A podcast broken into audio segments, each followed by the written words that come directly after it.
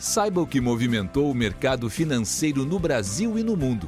Você está ouvindo o Análise do Dia, um podcast original do Cicred. Olá pessoal, muito obrigado por estarem nos acompanhando em mais um podcast do Cicred. Aqui quem fala é Gustavo Fernandes, da equipe de análise econômica. E hoje, nesta quarta-feira, 24 de janeiro de 2024, nós vamos falar sobre os principais fatores que movimentaram o mercado financeiro no Brasil e no mundo. Começando pelo cenário internacional, a gente teve uma notícia muito relevante uh, vinda da China, do Banco Central da China, mais especificamente, que foi a decisão de reduzir uh, os depósitos, o nível de depósitos compulsórios de seus bancos. Tá? Essa medida, na prática, ela libera os bancos uh, chineses, né, os da, bancos da economia doméstica, para conceder mais crédito, na prática, uma injeção de liquidez uh, na economia chinesa. Tá? Uma medida que vem na esteira de uh, algumas medidas de estímulo, né? como a gente sabe, a economia chinesa vem uh, frustrando o crescimento nesses últimos meses e com isso o governo procura encontrar medidas para estimular a atividade econômica por lá. Essa redução do compulsório teve impacto uh, imediato nos mercados de commodities, né, que esperam que a atividade econômica da China uh, responda a essas medidas de, de estímulos. O minério de ferro, por exemplo, fechou o dia de hoje com uma alta de 1,8% no mercado uh, internacional, que acabou tendo impacto aqui no Brasil, principalmente ali quando a gente olha para a empresa Vale, né, uma uh, mineradora, e também no nosso câmbio, né, mas mais para frente a gente comenta um pouco sobre impactos no Brasil. Outro evento muito relevante que teve foi um, um, bom desempenho dos PMIs, tá? tanto nos Estados Unidos quanto nas principais economias europeias. Né? Os PMIs são os índices de gerentes de compra, eles dão uma, um indicativo da temperatura né, em que se encontra a economia. Quando eles costumam vir mais fortes e vêm acima dos 50 pontos, indica que a atividade econômica está em expansão, quando vem abaixo dos 50 pontos, que está em retração. O que aconteceu é que tanto dos Estados Unidos quanto uh, dos pa principais países europeus, o da zona do euro agregado e o do Reino Unido, vieram melhor que o esperado.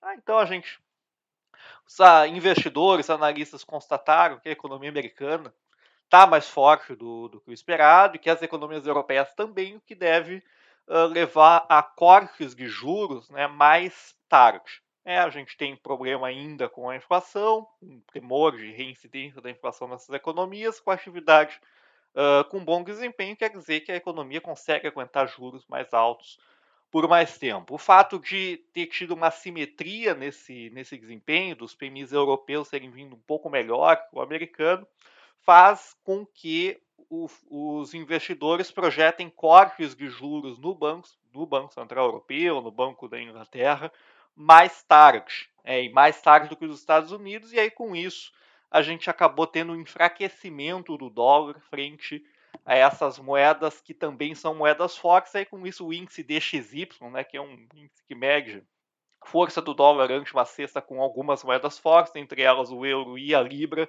caiu 0,37% uh, no dia de hoje. Essa queda do DXY, né, que é a força do dólar, combinada com, esse, com esses estímulos da China, eles tiveram impacto em outros mercados de commodities também, como por exemplo o dólar. Né? O dólar, uh, o petróleo é cotado em dólar, quando o dólar perde força, o petróleo acaba se valorizando, e quando se tem uma expectativa por mais demanda de petróleo, como é o caso dos estímulos da China, ele também se valoriza. Hoje, uh, o petróleo do tipo Brent ele, uh, terminou o dia com um crescimento de 0,7% do seu preço, cotado aos 79 dólares e 63 centavos o barril. Tá? Esse desempenho positivo no mercado de commodities ele teve um impacto na nossa bolsa, tá? no Ibovespa, que chegou a ter um desempenho bom ao longo do dia, né? e principalmente aqui falando da empresa Vale, que é a mineradora que talvez se tiver tenha mais uh, tenha, se beneficie mais com os estímulos que estão acontecendo lá na China. Contudo, a gente teve uma reversão uh, ao longo do dia, né, dessa, dessa empresa que tem um, um, peso bastante grande no nosso índice, por conta de ruídos né, sobre a indicação, uma possível indicação do governo, que é acionista minoritário da empresa, para o conselho, conselho de administração o nome do ex-ministro Guido Manter. Tá aí alguns uh, ruídos de que poderia ser mesmo para o cargo de CEO da empresa, os investidores uh, não viram esse, esse movimento com, com bons olhos e a ação das ações da empresa acabaram tendo um desempenho negativo no dia de hoje, puxando o índice Bovespa para uma queda de 0,35% na tarde de hoje aos 127.815 pontos. Se o Ibovespa sofreu, a gente não teve esse mesmo movimento vi, uh, visto no câmbio e nos juros, nos juros futuros. Tá? O câmbio ele acabou tendo um desempenho bastante positivo com essas medidas da China, né, tanto do ponto de vista das, uh, da valorização das commodities, quanto de expectativas de exportação uh, mais para frente, portanto, vamos dizer, melhoria, talvez até do risco fiscal, por conta de uma atividade econômica mais forte. O dólar uh, fechou o dia aos R$ 4,93, uma queda de 0,47% em relação ao fechamento do dia de ontem.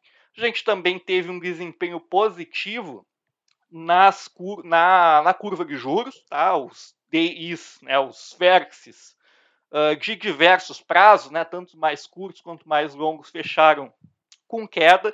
Isso apesar dos, uh, do, da subida da curva de juros lá nos Estados Unidos, as treasuries de 10 anos passaram dos 4, dos 4,18, o rendimento anual delas uh, no dia de hoje, mas a gente teve um, um benefício é aqui do câmbio que permitiu que a curva de juros reduzisse talvez o ritmo de queda, mas se mantivesse num patamar uh, de, de baixa no dia de hoje. O DI para 2025 caiu 1,3 bips, o, o, o rendimento dele né, passou para 10,06%, e o DI para 2029, um pouco mais longo, caiu 0,3 bips, tá? de 10,38% para 10,35% o rendimento dele, que é uma boa sinalização da taxa de juros futura.